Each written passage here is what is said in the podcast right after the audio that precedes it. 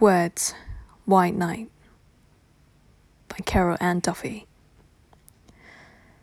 Somewhere on the other side of this white night and the distance between us, I'm thinking of you. The room is turning slowly away from the moon. This is pleasurable. Shall I cross it out and say it is sad? In one of the tenses, I singing an impossible song of desire that you cannot hear.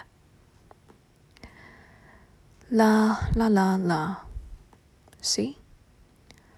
I close my eyes and imagine the dark hues I would have to cross to reach you, for I'm in love with you. And this is what it's like, what it is like in words.